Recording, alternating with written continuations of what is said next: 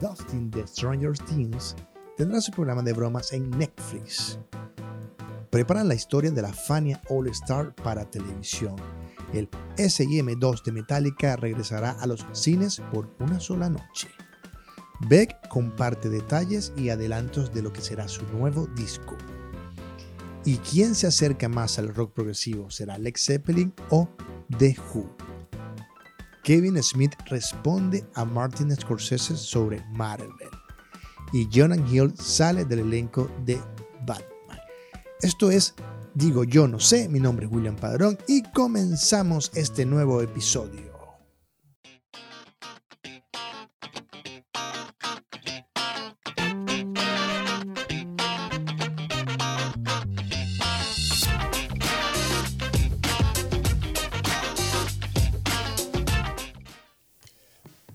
De Stranger Things tendrá su programa de bromas en Netflix.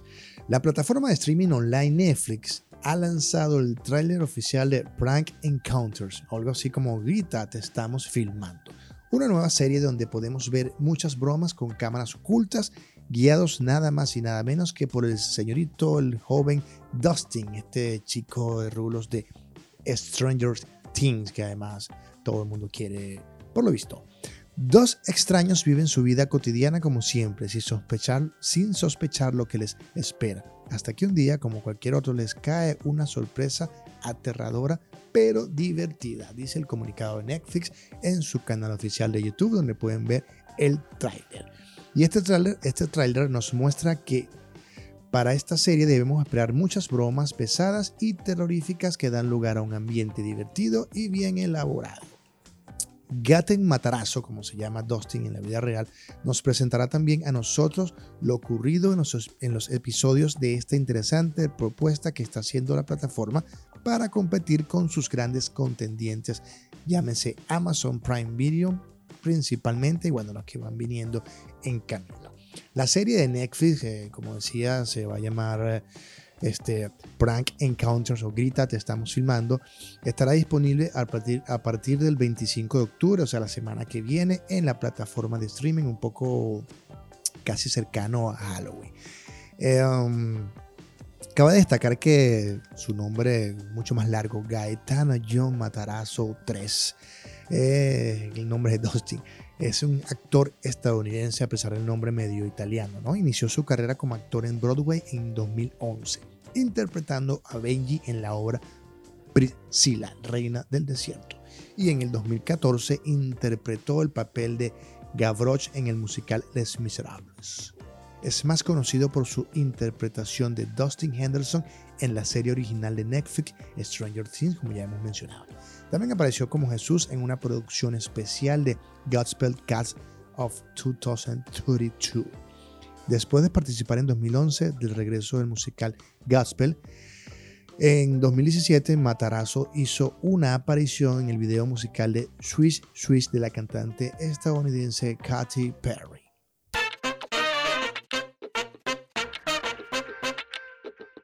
Preparan la historia de la Fania All Star para televisión.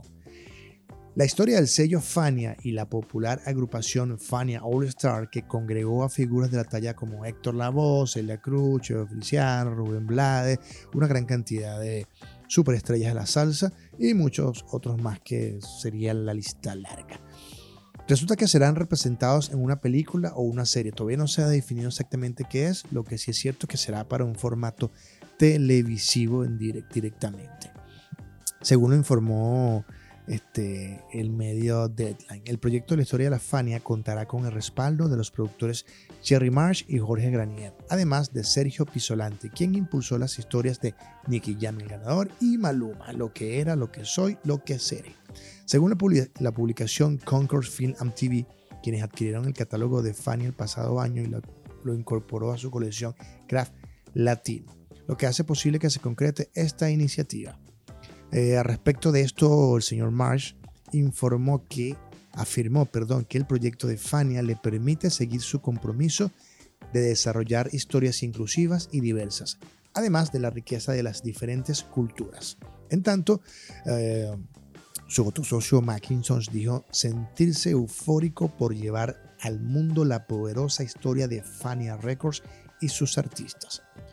Fundada por Johnny Pacheco y Jerry Masucci justamente en el año 64 en New York, Fania Records fue responsable del éxito de la salsa en todo el mundo, gracias a la música de grandes exponentes como dijimos Héctor Lavoe, Elena Cruz, Cheo Feliciano, Ismael Miranda, Rubén Blades, entre otros. Así que poco esperando lo que va a pasar con esta serie, vamos a seguir la pista. Eh, saber un poco cómo fue esto de, llegar a New York, estos personajes que de alguna manera tenían estas vinculaciones con, bueno, Cuba, Panamá, Puerto Rico, y cómo se van a ir desarrollando estas historias que en algún momento tendrán estos twists este, o estos conflictos que también hubo dentro de la disquera. Eh, imagino que todo fanático de la salsa estará pendiente de esto. Es S and M2 de Metallica regresará a las salas de cine por solo una noche. Metallica celebró a principios del mes el vigésimo aniversario de su álbum en vivo junto a la Orquesta Sinfónica de San Francisco con una nueva presentación bautizada S and M2, que quiere decir eh, Sinfónico, ah, no, San Francisco y Metallica 2, como la Orquesta Sinfónica, la cual podrían ver los fans nuevamente en sus cines más cercanos. La legendaria banda de Trash anunció eh, esta misma semana que su concierto de tres horas con 75 miembros de la orquesta, dirigidos por el señor Edwin Ottwater, ante una audiencia de 16.000 personas que se reunieron ese par de días en el Chase Center, volverá a proyectarse en la sala de cines. Esta película realmente ejemplifica el poder de reunir a los fanáticos de todo el mundo a través de la pantalla grande. Se lee en el comunicado de Trafalgar Releasing. La primera proyección de una sola noche para espectáculos se llevó a cabo el pasado 9 de octubre en 3.700 salas de cine en más de 95 países, logrando recaudar un récord de 5.5 millones de dólares en la taquilla. Vaya monto. Las entradas que estarán a la venta a partir de hoy miércoles 17 en el sitio de metallica.film este, volverá a las salas de cine, que no había dicho la fecha, exactamente el 30 de octubre, una película que les recomiendo, porque está esta sensación de que Metallica sale de su zona de confort, canciones como The Call of Cthulhu, canciones como eh, Outland Turn, que son unas de, de, esta canción como favorita y como que no muy famosa de la banda, al menos como muy subestimada, la aparición en, en escena en una banda que sí Bien es cierto que el sinfónico pasado están como ese lado de, la orquesta. En esta, en esta oportunidad se siente un Metallica más como incluido dentro del proceso creativo, más incluido con los músicos y se hace súper interesante la manera en que lo fueron este, llevando todo el concierto. De, verdad se los recomiendo. Tuve la oportunidad de verlo el pasado 9 de octubre y ha pasado. Así que pendientes ahí en sus países respectivos para ir a verlo. Beck comparte detalles y adelantos de su nuevo disco. Hyperspace es el título del sucesor de Colors, aquel disco del 2007, y llegará bueno, a las plataformas digitales, que es lo que más se está usando últimamente, el día 22 de noviembre. El músico reveló algunos detalles, además de un par de adelantos. Hyper Life y On Eventful Days son los temas que ya se han escuchado. Pharrell Williams colaboró en la producción de 7 de las 11, de las 11 canciones que estarán disponibles en este álbum que se llama Hyperspace. Realmente intenté, intenté ser menos ambicioso en la producción de estas canciones, dejándolas simples y que puedan respirar. Farrell es un maestro minimalista, apuntó el músico sobre la presencia del afamado integrante de Nerd en la grabación. Eh, otros ilustres músicos que están invitados en este disco figura Chris Martin de Coldplay, también dijo que iba a estar presente acá, así como Sky Ferreira, Greg Corting y Paul Edgeworth. A juzgar por los invitados, por la, la suma con Farrell, sí se nota que, eh, a ver, um, Beck ha estado bastante ligado a todo este pop que hizo en algún momento, probablemente en el disco de 2007 eh, donde 2007-2008, donde bordeaba todo este pop psicodélico, quizás un pop mucho más inteligente, y, se fue como alimentando de esta noción a los, a los Beach Boys. Y no me extrañaría mucho que este disco Hyperspace mantuviera como esa zona de, minimalismo y donde las palabras y, los espacios y, y, el beat y el mood tienen que ver mucho en las canciones. Así que, bueno, Beck nunca defrauda, así que esperemos a ver qué sucede en este próximo lanzamiento, que como les dije es el 22 de noviembre y el álbum se llamará Hyperspace.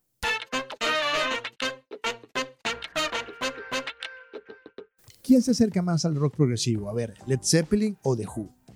Hace poco este, Pete Townsend estuvo comentando sobre cómo lo, lo, lo, van como encasillando en esto de rock progresivo. Y a pesar de que, y a pesar de, y recientemente que se anunció que The Who va a lanzar un nuevo disco en noviembre titulado Who, el cual, bueno, obviamente es el sucesor de Endless Wire de 2016 este, han habido más, como más acercamiento con los músicos y con los integrantes de The Who que han ido conversando con diferentes medios. Eh, Ball and Chain es el nombre del nuevo single que ya salió hace poco y estuvimos viendo ese video por allí y tiene como ese power.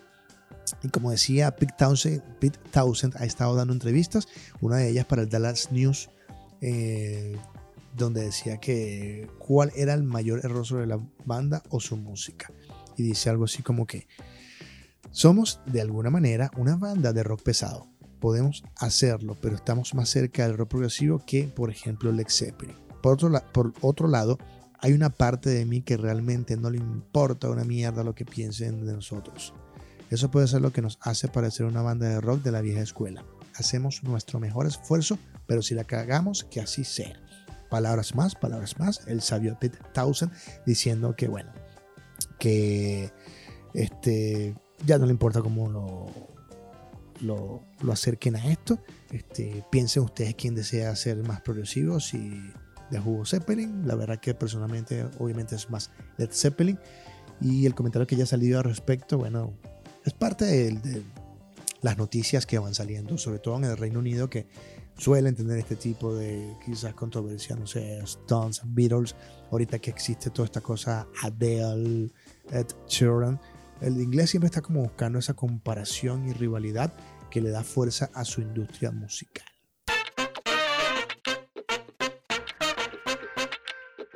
El señor Kevin Smith responde a Martin Scorsese sobre Marvel.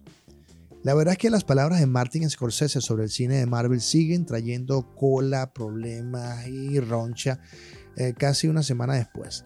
El legendario director afirmó que no consideraba las películas de Marvel como cine, sino como una especie de parques temáticos.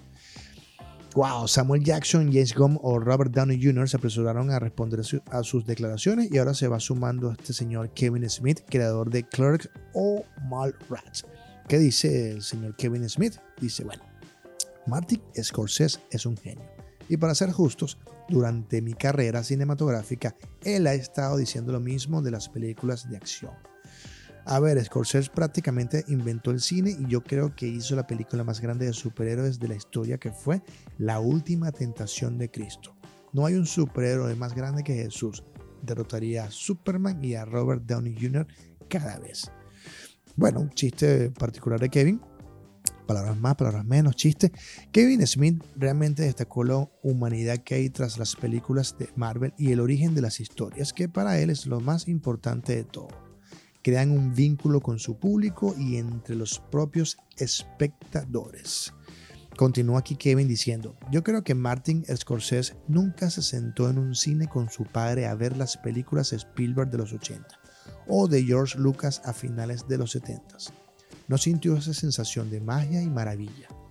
Yo aún puedo ir a ver una de esas películas de cómics, olvidarme de que hago esto por trabajo y de repente mi padre muerto está de regreso durante las dos horas que dura la película. Y es que es algo muy personal para mucha gente del público. No estamos discutiendo sobre si cuenta o no como cine. En ese mismo comentario que está haciendo, alarga más su, su comentario y dice, estoy seguro de que él, refiriéndose a Martin, disfrutaba de una experiencia igual con sus padres, como de un musical. Muchos dirían, un musical no es cine, pero Scorsese creció con ellos y ha puesto lo que quieras a que significa mucho para él. Estas películas de Marvel tienen un origen, vienen de una infancia feliz y son reflejos de esa infancia feliz.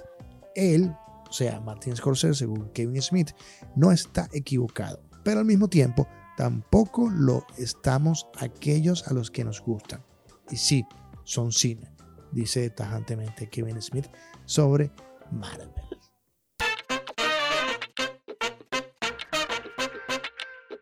Jonah Hill sale del elenco de Batman. The Batman sigue generando titulares gracias al proceso de casting de la película y aunque queda casi dos años para su estreno, ya es una de las películas más anticipadas del momento y podría estar basada en la novela gráfica El largo Halloween. Vamos a empezar porque la elección de Robert Pattinson como Bruce Wayne fue largamente comentada, pero finalmente consiguió convencer a los haters.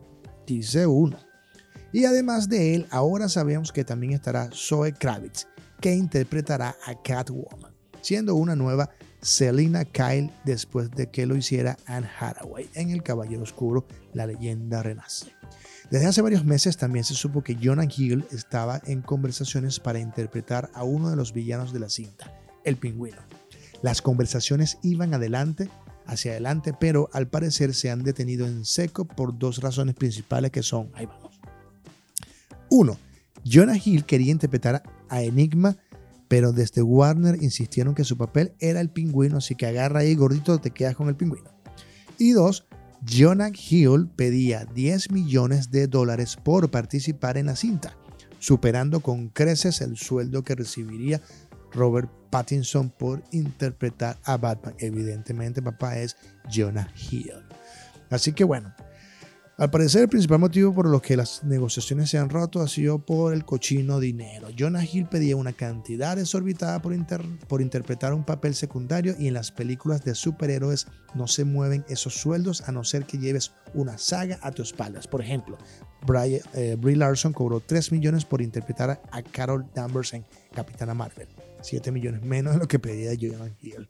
Una vainita. Aún no se sabe si Warner y el actor eh, retomaron la negociación o el acuerdo está 100% roto. De ser así, Warner podría tener varios haces en la manga, o eso parece gracias al supuesto casting filtrado hace unos días. Aún así, eh, yo leyendo esta noticia, seguramente se siguen moviendo piezas. Quién sabe si Jonah Hill, como que por una cuestión de, de ego, orgullo satisfacción lo haga. Eh, de Batman se convierte así en esta película tan esperada porque bueno, con un guasón como estuvo, no es para menos, ¿no? Así que esperemos un poco según lo que vayan diciendo los actores, el casting y Warner Bros. como cinematográfica y casa productora.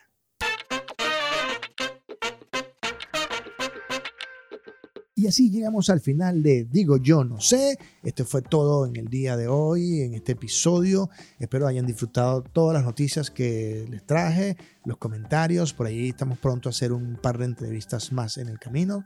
Recuerden suscribirse los que están en el canal de YouTube y sobre todo darle a la campanita de avisos, porque esa campanita de avisos les va diciendo cada vez que yo voy subiendo mi contenido a mi canal de YouTube. Asimismo, les recuerdo que estamos disponibles para los que me están escuchando en Apple Podcast o los que están escuchando en Spotify, en Google Podcast o los que están en Anchor, que pueden darle al botoncito que está al lado, dice Voice Message pueden dejar un mensaje de voz allí para yo escuchar lo que dicen. Eh, Pat, me gustó lo que hiciste, William, ¿qué tal? Todo fino. Mis redes sociales son arroba. Y esto fue todo por hoy en Digo Yo No Sé. Bye.